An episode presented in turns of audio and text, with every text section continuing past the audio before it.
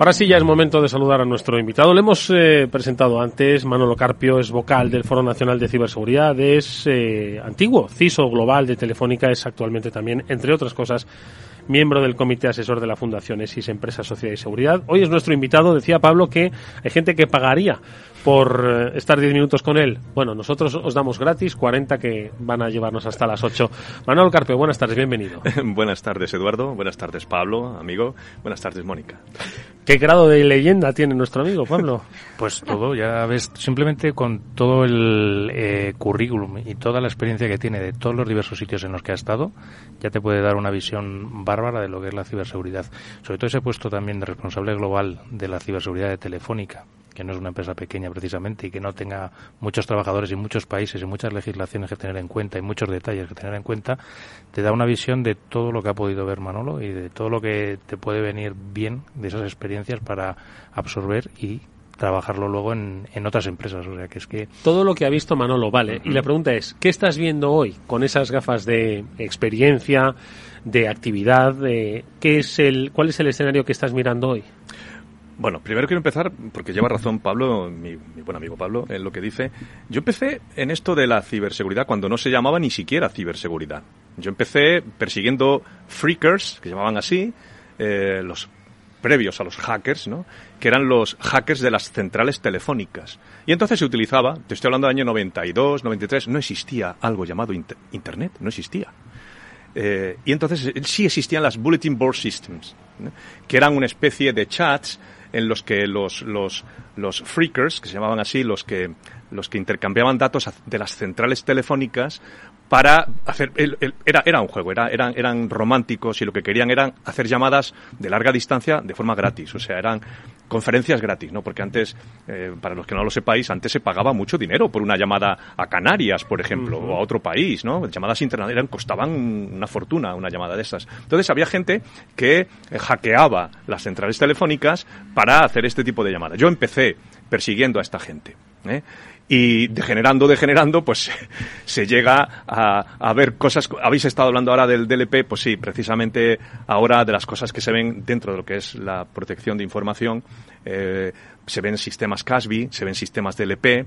Precisamente yo trabajo ahora para un CRM y uno de los temas, tenemos por cierto implantada esta tecnología, por supuesto, para control de información y efectivamente la gente roba, la gente y no hay países, antes también lo has mencionado tú, hay países como España, como Japón, donde existe todavía una cierta cultura mm, de pertenencia a la empresa por parte de los trabajadores. Hay una gran fidelidad, creedme, eh, pero no es así en otros países.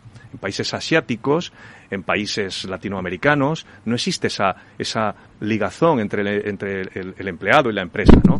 Y efectivamente, pues desgraciadamente se dan muchos casos de robo de información. ¿eh? Entonces esto, y, el CISO tiene que ser consciente de ello y tiene que poner las medidas para detectarlo y perseguirlo o evitarlo, ¿no? O sea, esto se ve. Y cosas que se están viendo ahora también, pues de todo, de todo, se está viendo de todo.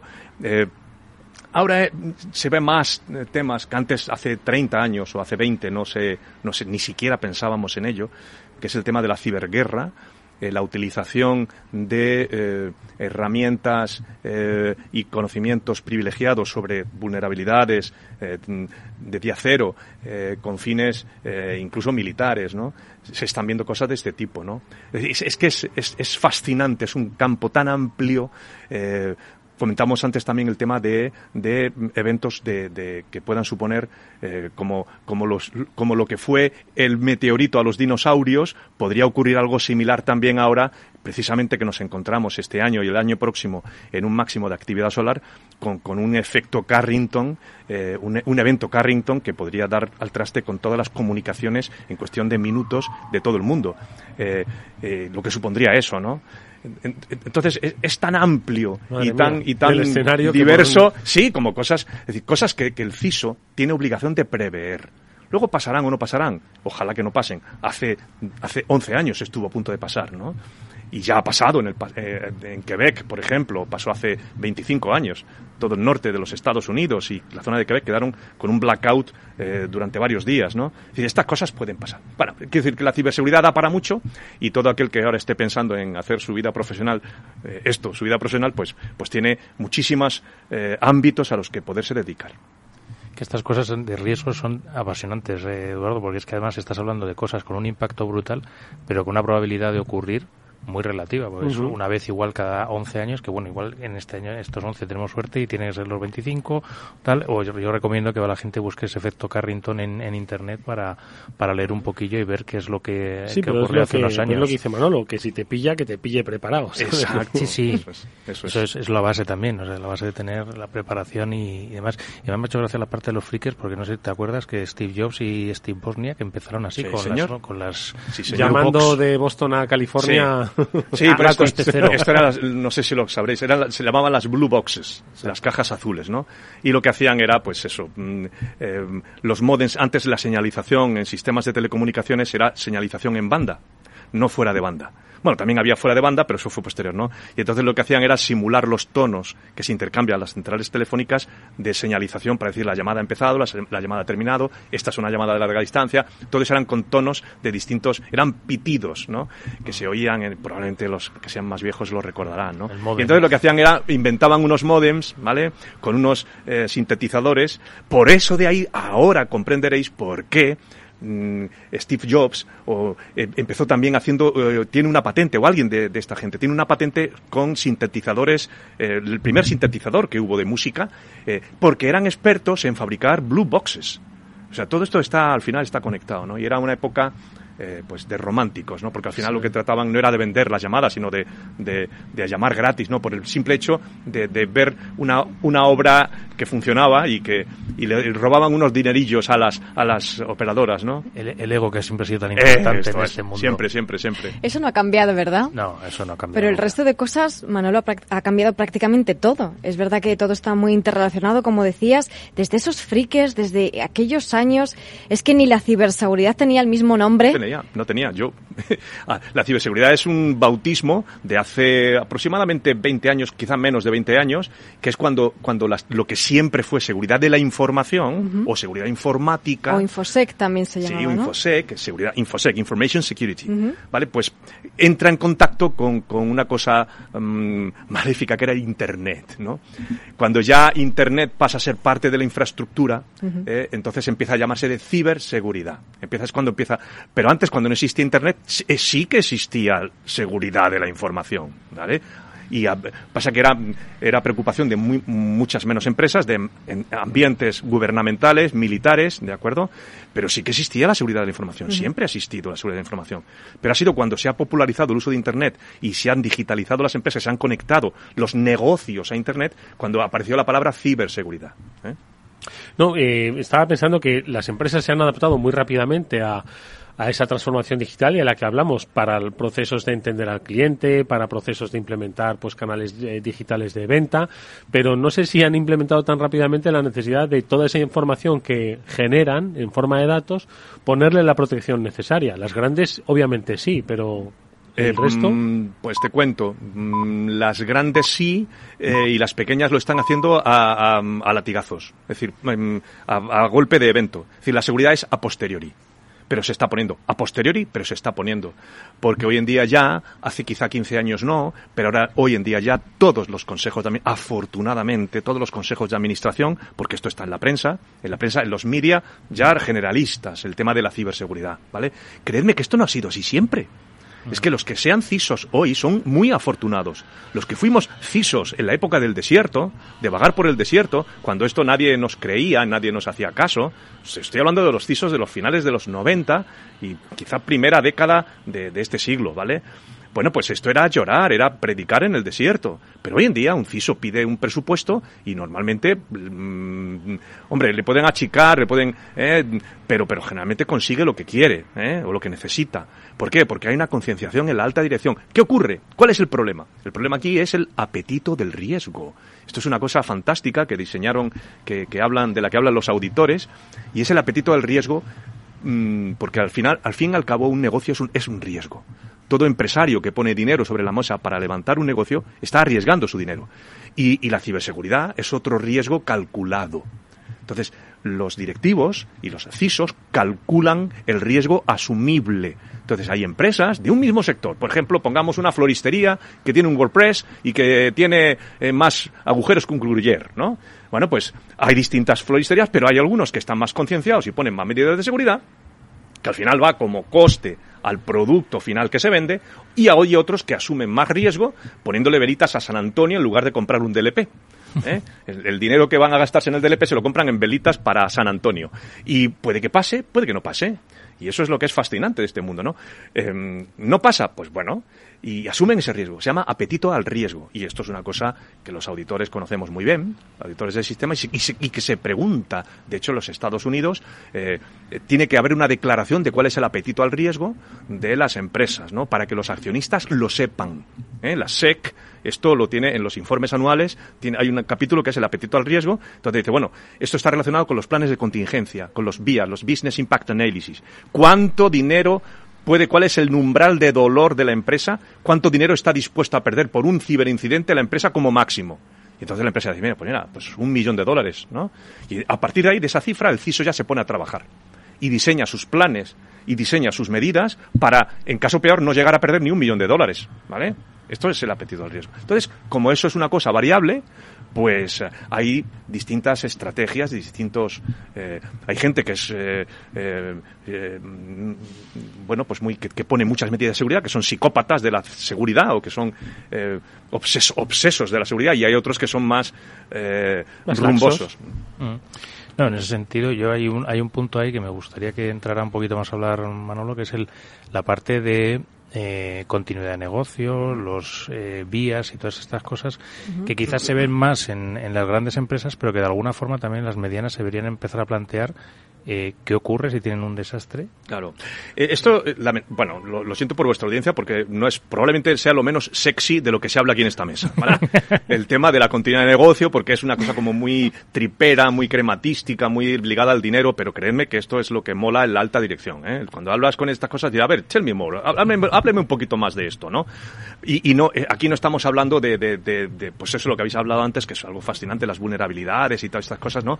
Que son las partes más techy, que es lo que la audiencia seguramente, pero creedme, creedme que, um, que, que, el tema de continuidad de negocio es un tema que sí se escucha muy bien arriba y que, y que tiene, y es una faceta que todo CISO debe tener controlada, bajo control. Pues dejadme una cosa, que vamos a hacer una brevísima pausa, uh -huh. vamos a, a escuchar un consejo, pero luego vamos a ver lo de la continuidad del negocio, que al final es uno de los aspectos sobre los que menos luz se aporta cuando hemos visto incidentes uh -huh. de ciberseguridad. Eso es, justo. Sabemos que se han producido, Exacto. pero no sabemos... ¿Qué pasa? El plan B. ¿Cuál es el plan B? Exactamente. ¿Mm? Bueno, pues ahora nos lo cuentas. Si inviertes en bolsa, esto te va a interesar. XTB tiene la mejor tarifa para comprar y vender acciones y ETFs cero comisiones hasta 100.000 euros de nominal. Si inviertes en bolsa o quieres empezar, más sencillo e imposible. Entras en xtb.es, abres una cuenta online y en menos de 15 minutos compras y vendes acciones con cero comisiones, con atención al cliente en castellano y disponible las 24 horas al día.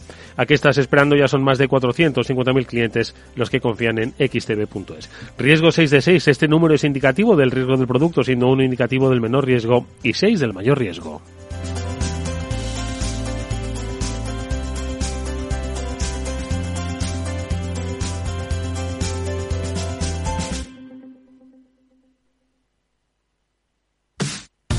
Los viernes en Capital Radio te proponemos descubrir y comprender las estrategias de empresas con éxito que servirán de inspiración y ejemplo para la tuya. Escucha Metaempresas, un programa presentado por Andrés Arenas con la presencia y los consejos de expertos en distintas áreas y profesores de reconocida trayectoria. Todos los viernes a las siete y media de la tarde, Metaempresas, Capital Radio. Los viernes en Capital Radio te proponemos descubrir y comprender las estrategias de empresas con éxito que servirán de inspiración y ejemplo para la tuya. Escucha Metaempresas, un programa presentado por Andrés Arenas con la presencia y los consejos de expertos en distintas áreas y profesores de reconocida trayectoria. Todos los viernes a las siete y media de la tarde, Metaempresas, Capital Radio. Después del trabajo, After Work, con Eduardo Castillo, Capital Radio. Estamos aquí con Manolo Carpio, está hablándonos de ciberseguridad, de esa visión, esa evolución, ¿no? Del pasado presente y de cómo uno de los aspectos que no ha cambiado es el de mantener la continuidad del negocio. Las amenazas evolucionan, pero la necesidad de mantener la operatividad de las empresas, esa siempre se ha tenido. Y de continuidad queríamos hablar porque comentamos que aquí muchas veces hemos hablado de ataques a empresas que se han producido, empresas españolas también, o instituciones españolas, como el ataque al SEPE, ¿os acordáis? ¿no? Al final eso supone una, una irrupción, interrupción, paralización. Entiendo que hay diferentes grados, pero al final no, sé, nunca hemos llegado a saber el detalle de cómo se ha dado continuidad a servicios, negocios importantes. O, cómo no se les ha dado. O no se les ha dado. O, o cómo las cosas han vuelto a la normalidad a golpes, ¿no? A golpes y, corriendo como pollo sin cabeza por los pasillos y al borde del ataque de nervios, ¿no? De, esto yo lo he vivido eh, y esto, todo CISO que se precede ser CISO debería estar preparado para una situación de estas, de crisis, de una crisis de esta naturaleza, en la que mm, falla, y además de, de, forma inopinada, de forma que cuando menos te lo esperas, ¿no? Y falla todo y hasta que primero mm, eres capaz de, de diagnosticar qué es lo que está pasando, y te da y puede ser cualquier cosa, pero puede ser desde un fallo hardware que no es habitual a, un, sabotaje o un ataque coordinado eh, que eso es ya una cosa mucho más seria. Entonces tienes que tener todas las herramientas de todo tipo, organizativas, tecnológicas, mm, de todo tipo, para poder recuperar el negocio en el menor tiempo posible, de la manera más eficiente posible. Y esos dos conceptos, en el menor tiempo posible, RTO, eh, Recovery Time Objective, objetivo de recuperación de, negocio, y en el, de la forma más eficiente posible, es decir, con el VIA, es decir, teniendo los, los umbrales eh, definidos en el, en el eh, de decir, qué cosa te puede gastar ¿no? para recuperar el negocio, eso es lo que tiene, lo que, tiene que presidir el diseño de un plan de continuidad, de, o plan de continuidad Porque, importante para la audiencia, hay que distinguir entre lo que es el plan de contingencias informático del plan de continuidad del negocio. ¿De acuerdo? A vosotros, quizá, a la audiencia, lo que más os interesa es lo primero, el plan de contingencias informático. O sea, tenéis que pensar, chicos, CISOs que estáis ahí al otro lado, tenéis que pensar en el plan de contingencias de vuestra informática, de vuestras comunicaciones, hacer un análisis de puntos singulares de fallo, ver cuáles son los escenarios de desastre que queréis proteger y presentar, creedme, presentad esto a la dirección, no va a pasar nada, os lo van a escuchar y seguramente os lo van a financiar, ¿de acuerdo? Porque están obligados a financiaroslo, ¿eh? Porque el negocio no se puede permitir no tener un plan de contingencia informático, ¿de acuerdo? Y bueno, pues sería largo y tortuoso aquí hablar ahora de eso, no sé si Sí, bueno, en las largas noches de invierno que nos esperan, ¿eh? Winter is coming, ya sabéis, hay muchos manuales por ahí por internet y a leer, chicos, a leer, que se lee muy poco últimamente, los CISOs leen muy poco. Es que hay mucha oferta de series. Ah, ah, será eso, seguramente. Pues yo le recomendaría la serie esta que acaba de estrenar Movistar, se llama Apagón. Yo anoche vi, por casualidad, vi el primer capítulo y va de esto, precisamente. O sea que... Tenemos que hacer una serie a lo mejor sobre este plan de contingencia, lo ponemos bonito, lo guionizamos como hacen en Hollywood, como hace Netflix, que sabe hacerlo muy bien y así ¿Qué haría usted en un ataque preventivo de abus? ¿Qué haría usted en un caso si es usted CISO o responsable de informática de su empresa si si ocurriera algo así. ¿eh? Y entrenar, eh, Manolo, es una de las capacidades básicas en este sentido. Hemos hablado mucho de prevención, de detección. En este caso estamos hablando de respuesta a incidentes. Esa respuesta hay que entrenarla. hay que tener ese plan de contingencia, pero cuando suene la alarma, si antes no lo has practicado y no lo has entrenado, no vas a seguir los tienes que hacer tu roleplay, tus teatritos, yo los hago. Tienes que montar el teatro, eh, llamar a la gente, educarla, eh, que la gente sepa lo que tiene que hacer para evitar ese síndrome del pollo sin cabeza. ¿Vale? Para que todo el mundo sepa lo que tiene que hacer en un caso de crisis, ¿no? Y sobre todo, ¿quién da las órdenes? ¿De dónde vienen las órdenes? ¿Cómo se transmite esto a redes sociales? Etcétera. Bueno, ¿os acordáis de WannaCry, no? ¿Qué os voy a contar? Nos acordamos. ¿Qué os voy a contar? Qué, bonitas apariciones en prensa. ¿Eh? Eso.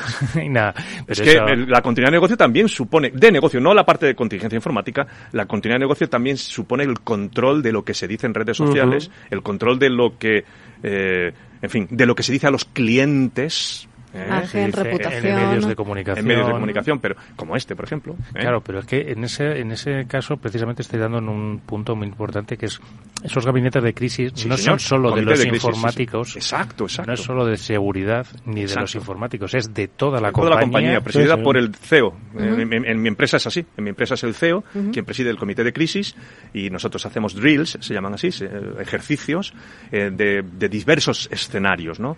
De, por ejemplo, el colapso de un edificio. ¿Sabéis lo que pasó en el edificio de Alcatel hace no, no muchos años? Se hundió el edificio de Alcatel, suministrador clave de Telefónica. Se vino abajo, colapsó. Una noche, afortunadamente, gracias a Dios, fue a las 3 de la madrugada eh, y no hubo desgracias personales. Pero la empresa estuvo a punto de desaparecer aquí en España eh, por, precisamente por eso, ¿no? Afortunadamente tenían un plan de contingencia de sedes. ¿Vale?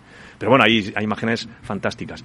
Eh, ¿por qué no, ¿Y qué no hablar, qué no decir de lo que ocurre, por ejemplo, en Latinoamérica, con los sismos que llaman allí, o con los desórdenes sociales? ¿eh? Entonces, hay que plantear, el CISO tiene que plantear lo que se llaman escenarios de desastre, se llama así. ¿Sabéis, por cierto, cuál es otro escenario que habitualmente ya no se pone, afortunadamente? ¿Cuál es? el de las pandemias. Imagínense que hay una pandemia y todos sus empleados Oye, ¿sabéis lo que pasó durante la pandemia? Esa historia aún no se ha escrito. De cuántas empresas estaban preparadas para el teletrabajo y cuáles no. ¿Cuántas se prepararon a golpes? Y, sí, sí, claro. ¿Cuántas? Porque los firewalls no daban ancho de banda para que todo el mundo desde sus casas se pudieran conectar. O el RAS, o el sistema de control de, de acceso remoto por VPN. Nadie tenía, no todo el mundo tenía VPNs. Ojo, es que ese tema todavía no se ha escrito y para, en fin, debajo de la alfombra. Oye, esto me hace preguntarte, como profesional de la seguridad que eres, que estás además en diferentes foros en donde no solo se controla la seguridad cibernética, sino también la seguridad física, lo estamos viendo ahora. Sí, sí, sí. Si no hemos entrado en una especie de cultura de sentirnos excesivamente seguros con todo en la vida. Eh, em, no hay guerras, los, eh, las, guerras son por televisión, no están cerca de nosotros. Eh, sí. van a afectar a nosotros, ¿no? Bueno, sí, en eso lleva razón. Y entonces, de, acuerdo a esa especie como de, de confianza ciega en la seguridad, pues estamos bajando la guardia y estos planes de contingencia, pues si de repente estoy seguro de que uno en 2019 hace un plan de contingencia sobre una pandemia que nos encierra en casa, le echan a la calle por gastar recursos de la empresa. Le tildan de loco. Exactamente. ¿Cómo se te ocurre? ¿No? Entonces, ¿no crees que estamos en un escenario así como un poco de laxitud? Mm, difícil contestar esa pregunta si estamos o no estamos, pero lo que sí veo, lo que sí veo, lo que sí me preocupa es que cada vez eh, dependemos más del, cada vez más, y ya absolutamente de la tecnología, y cada vez son más tecnologías, más integraciones de distintas tecnologías, más piezas del puzzle difícilmente controlables, ¿de acuerdo? Porque antes los sistemas eran más o menos, eran menos sistemas y eran más controlables, ¿de acuerdo? Y ahora hemos perdido el control de muchos sistemas, nube, ¿eh? eh, proveedores, etcétera, etcétera, y al mismo tiempo son cada vez más sistemas de más diverso índole y tipo, ¿de acuerdo? Y entonces, digamos que el control se nos va un poco de las manos. Entonces, eso, el control en cuanto a la seguridad que tú mencionabas, Eduardo. ¿eh? eh ahora están entrando a nuestros sistemas los proveedores, incluso los propios clientes, y tenemos a veces poco conocimiento de qué están haciendo nuestros sistemas, ¿vale? Ahora tenemos muchas más tecnologías, ahora las cadenas de suministro vienen de China y no sabemos por dónde han pasado, el tema de SolarWinds, por ejemplo. Entonces, eh, a eso a eso me refiero, eso es lo que más me preocupa, no, no de que tengamos más o menos sensación de seguridad, sino el hecho de que se ha, se ha incrementado enormemente la complejidad para el CISO, la complejidad del entorno de control. ¿De acuerdo? Este es el problema. Y entonces el CISO, pues eh, antes era un era un, un, redil, antes era era una cerca y todo, las ovejas estaban dentro, eran tus sistemas, todo era on-site, estaba dentro de un mismo edificio y había unas mm, fronteras físicas incluso y organizativas que el CISO controlaba muy bien. Os estoy hablando de hace 15, 20 años. Pero es que ahora ya con la nube, con la cadena de suministro, con que ya todo se está subcontratando, con, con pues ahora se pierde el control. Y esto, y, bueno, y con la enorme cantidad de tamagotchis que aparecen en el, en el, en el que es un simo, ¿eh? pues, y esto ya, esto es lo que realmente hace que se pierda el control y que, y que no sea cierto eso que tú decías. Mm, yo, si eres un CISO, deberías de estar preocupado por si tienes una falsa sensación de seguridad, ¿eh? Yo quería preguntarte también, uno de los muchos cargos que tienes también. Estabas, si no me equivoco, de vocal en el Foro Nacional de Ciberseguridad. Sí, sí, sí, sí. sí. esto es gratis, gratia et amore. o sea, ahí estamos participando un grupo de gente. Pero antes eh, comentábamos, aquí el, el, Departamento de Seguridad Nacional, a quien agradezco el honor que nos hace a la Fundación ESIS, lo que hizo fue, no ha designado a personas concretas. Yo no soy digno de, de desabrochar las sandalias de... Yo soy un mindundi. Eh, si he llegado a, estar es por la, por la empresa en la que he estado. Yo, he, surfeado la ola, no por mis méritos, sino por el sitio en el que he estado. ¿no? El, Departamento de Seguridad Nacional, cuando creó, por cierto, deberíais echar un vistazo al tema del Foro Nacional de Seguridad porque es un, es un eh, ejercicio pionero a nivel mundial en el que se están fijando y el, y el general Ballesteros así tiene a gala reconocerlo y, y chapó, me, quito el sombrero por él, por mis amigos del Departamento de Seguridad Nacional, eh, es, un, es una figura de mérito y, de, y de, de, de, lo que podemos estar orgullosos. Esto en otros países como Francia, como Estados Unidos, están intentándolo ahora montar. No hay y no, está, y no es un tema pacífico, porque hay muchas muchas rencillas entre el sector público y privado. Es el foro es el, el centro, el núcleo de colaboración público-privada en ciberseguridad en España. ¿Vale? Hoy, incontestable, es así. Es el foro de colaboración público-privada. Y el general Ballesteros y el Departamento de Seguridad Nacional lo que hicieron fue designar a un grupo de ONGs fundaciones y, organizaciones sin ánimo de lucro para incorporarse al foro. En el foro no participan empresas per se. No está Telefónica, no está eh, Oracle o no está, en fin, no, o sea, no hay empresas.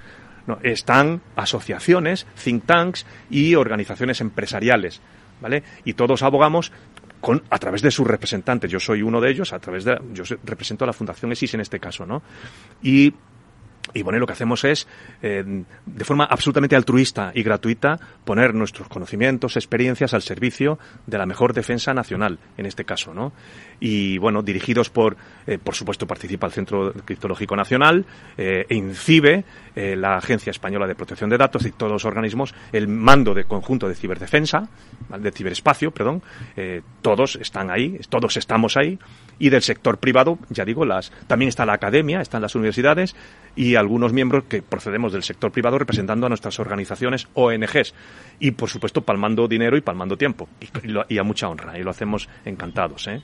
Y hay cosas muy interesantes que ya iréis viendo, porque se irán degranando eh, como consecuencia de la Estrategia Nacional de Ciberseguridad y de las acciones que se prevén en ella, ¿eh? de mucho tipo. Yo, por ejemplo, he estado encargado de coordinar el subgrupo de trabajo 6 dentro del grupo de trabajo 2, tengo que decirlo, del talento. Y eh, permanezcan atentos a sus pantallas y en este caso a, sus a su dial en Capital Radio porque vienen grandes noticias mm, en relación con el, el fomento eh, la atracción y la retención del talento.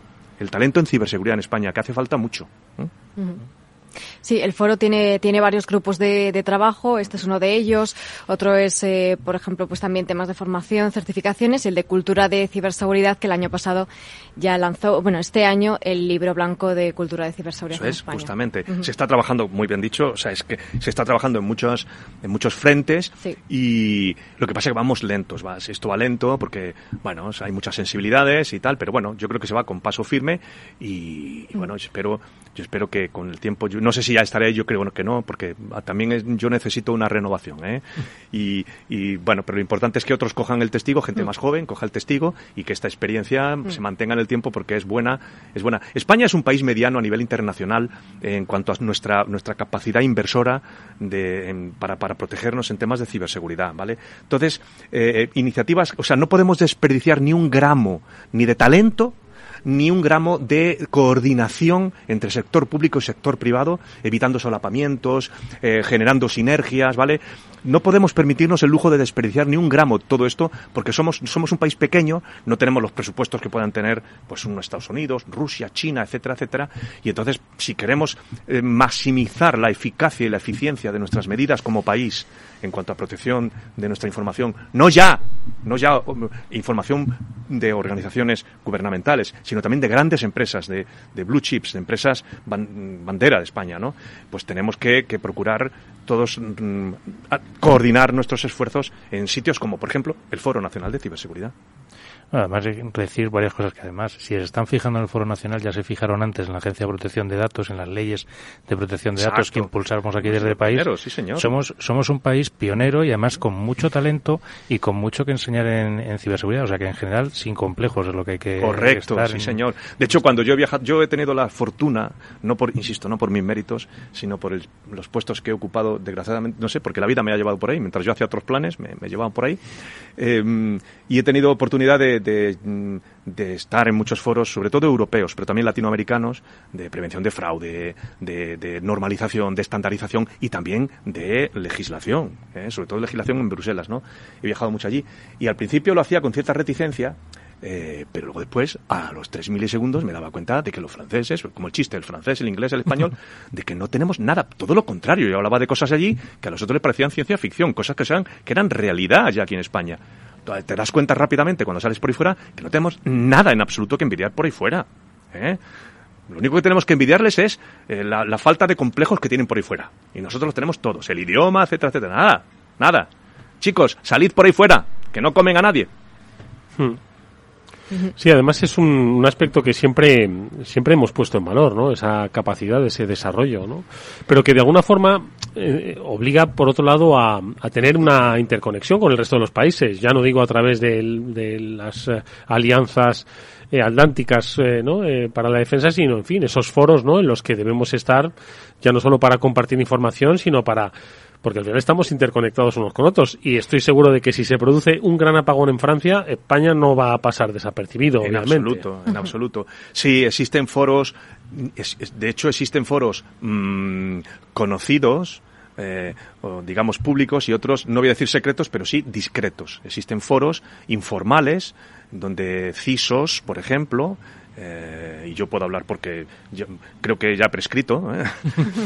eh, existen foros, eh, digamos, discretos en los que los CISOs nos hablamos y nos, nos, comunicamos cosas que son de interés mm, importante para, para, estratégico y táctico para grandes empresas, para organizaciones y eso, eso existe. Pero creedme, por ahí fuera no son hermanitas de la caridad. Lo único que hay son intereses. ¿Eh? Y en estos foros, el FIRST y todas estas cosas, pues eh, son foros donde va la gente porque tiene interés. Y el problema del intercambio de información, porque dice, no, es intercambio de información. No te creas tú que es tan fácil que un francés intercambie información contigo. ¿eh? Ah, se necesita mucho tiempo, creedme en lo que os digo. Se necesita mucho tiempo y mantener una relación cuasi personal, ya, cuasi personal, y eso no se consigue eh, llegando a una mesa un día eh, inopinado. No, no, no. Se consigue pues yéndote a cenar, se consigue eh, pasando tiempo juntos, se consigue, en fin, durante mucho tiempo, con gente que luego mm, cuando levantas el teléfono y les pides ayuda, mm, saben quién eres, saben que se pueden fiar de ti, porque al final, en esto de la ciberseguridad, en sitios muy, muy, muy top, al final son relaciones de confianza cuasi personal, creedme, ¿eh? en resolver problemas mm, gordos. ¿eh?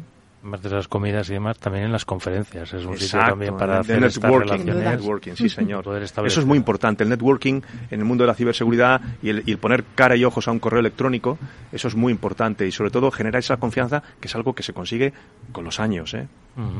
Exacto. La confianza en la otra persona, en la profesionalidad. Exacto, justo. Al fin y al cabo, la seguridad, la ciberseguridad es confianza, son casi sinónimos. Oye, sí, señor, es así. Es así.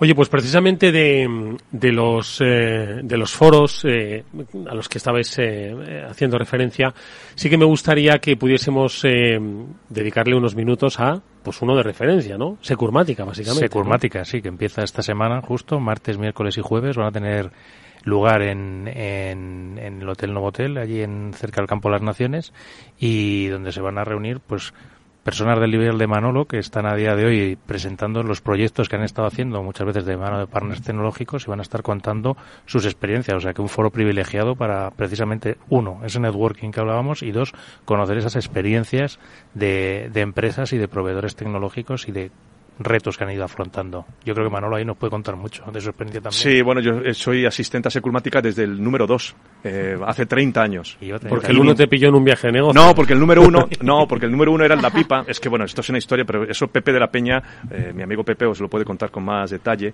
Sí, sí, pero yo soy probablemente junto con junto con Arturo Ribagorda, somos los más antiguos, y por supuesto Pepe, los más antiguos de Securmática. Eh, son, son, ya 30 ediciones de Securmática ininterrumpidas, las que este año, no, desgraciadamente, no voy a poder estar por un tema personal, no voy a poder estar este año, pero sí, sí, yo, y bueno, muchas veces Pepe nos llamaba, nos, me llamaba para presentar cosas absolutamente rompedoras, eh, que sabía, porque Pepe, como buen periodista que es, eh, Pepe está al cabo de la calle de lo que se cuece en las grandes empresas, las innovaciones, ¿de acuerdo? Y lógicamente lo que quiere es llevarla a su congreso para que la gente cuente eh, lo que están haciendo, ¿no? Y grandes empresas de este país, del mundo de, del banca y finanzas, del mundo de las telecomunicaciones, grandes empresas, pues están haciendo cosas muy, como diría una ministra, alguna, cosas muy chulas. se están haciendo cosas muy chulas y, y esto merece la pena que los demás lo sepan, ¿no? Y bueno, pues Manuel Carpio, eh, ha sido un placer tenerte eh, en este programa. Hombre, el placer ha sido mío, muchísimas gracias. Esperemos que repitas nuevamente. Bueno, eh, ya sabéis. hay muchas cosas que contar. Ya sabéis lo que os ponéis. De verdad, muchísimas gracias. gracias a vosotros. Preservo este último minuto para que hagamos referencia un poco a esas grandes reflexiones que nos ha dejado Manolo Carpio en el programa. Hemos hablado un montón de cosas. ¿Con qué nos quedamos, Pablo? Uf, eh, difícil. Yo casi me quedo con, una cosa que hablaba él antes de que viniera aquí, que es que creo que podemos hacer una serie con él prácticamente de programas para ir hablando de distintas cosas. Yo me quedaría, mira, con la parte del foro, y que somos pioneros a nivel nacional del foro y de tener unas estrategias de ciberseguridad a nivel español, y me quedaría, que aunque sea una parte un poco más farragosa, con la importancia de esos eh, de contingencia, y, continuidad. Contingencia y continuidad. ¿Y tú, Moni? Pues eh, me quedo también con lo que ha comentado, que hay muchísima complejidad ¿no? para el responsable de ciberseguridad, pero también me quedo con la parte positiva porque creo que todo lo que nos ha estado contando Manuel ha sido positivo. ¿no? Hay retos, pero hay muchas soluciones y muchas estrategias que podemos abordar. Tan solo hay que informarse, como bien decía, y hacer las cosas bien. Yo me quedo con todo, desde los freakers hasta, hasta efectivamente con qué mirada hay que, hay que tener, una mirada de reivindicación, de orgullo, pero también de prevención para ese futuro escenario de ciberseguridad que nos eh, está dejando, pues el día a día, esta evolución tan rápida que nos eh, mete cada vez más en la digitalización. Y una cosilla que decía, que el, paso del desierto ya ha pasado, que tenemos mucha información donde leer, donde formarnos, donde informarnos, porque en ciberseguridad al principio igual no había mucha información, pero ahora Internet está plagada de información. Pues así que menos series y más lecturas. Pablo, Mónica, como siempre, muchísimas gracias. Nos vemos la próxima semana. A ti, Amigos, nos despedimos hasta mañana, que volverá el Afterwork a las 19 eh, horas aquí en la sintonía de Capital Radio. Está Jorge Zumeta, gestionando técnicamente el programa. Os habla Eduardo Castillo. Nos vemos mañana. Adiós.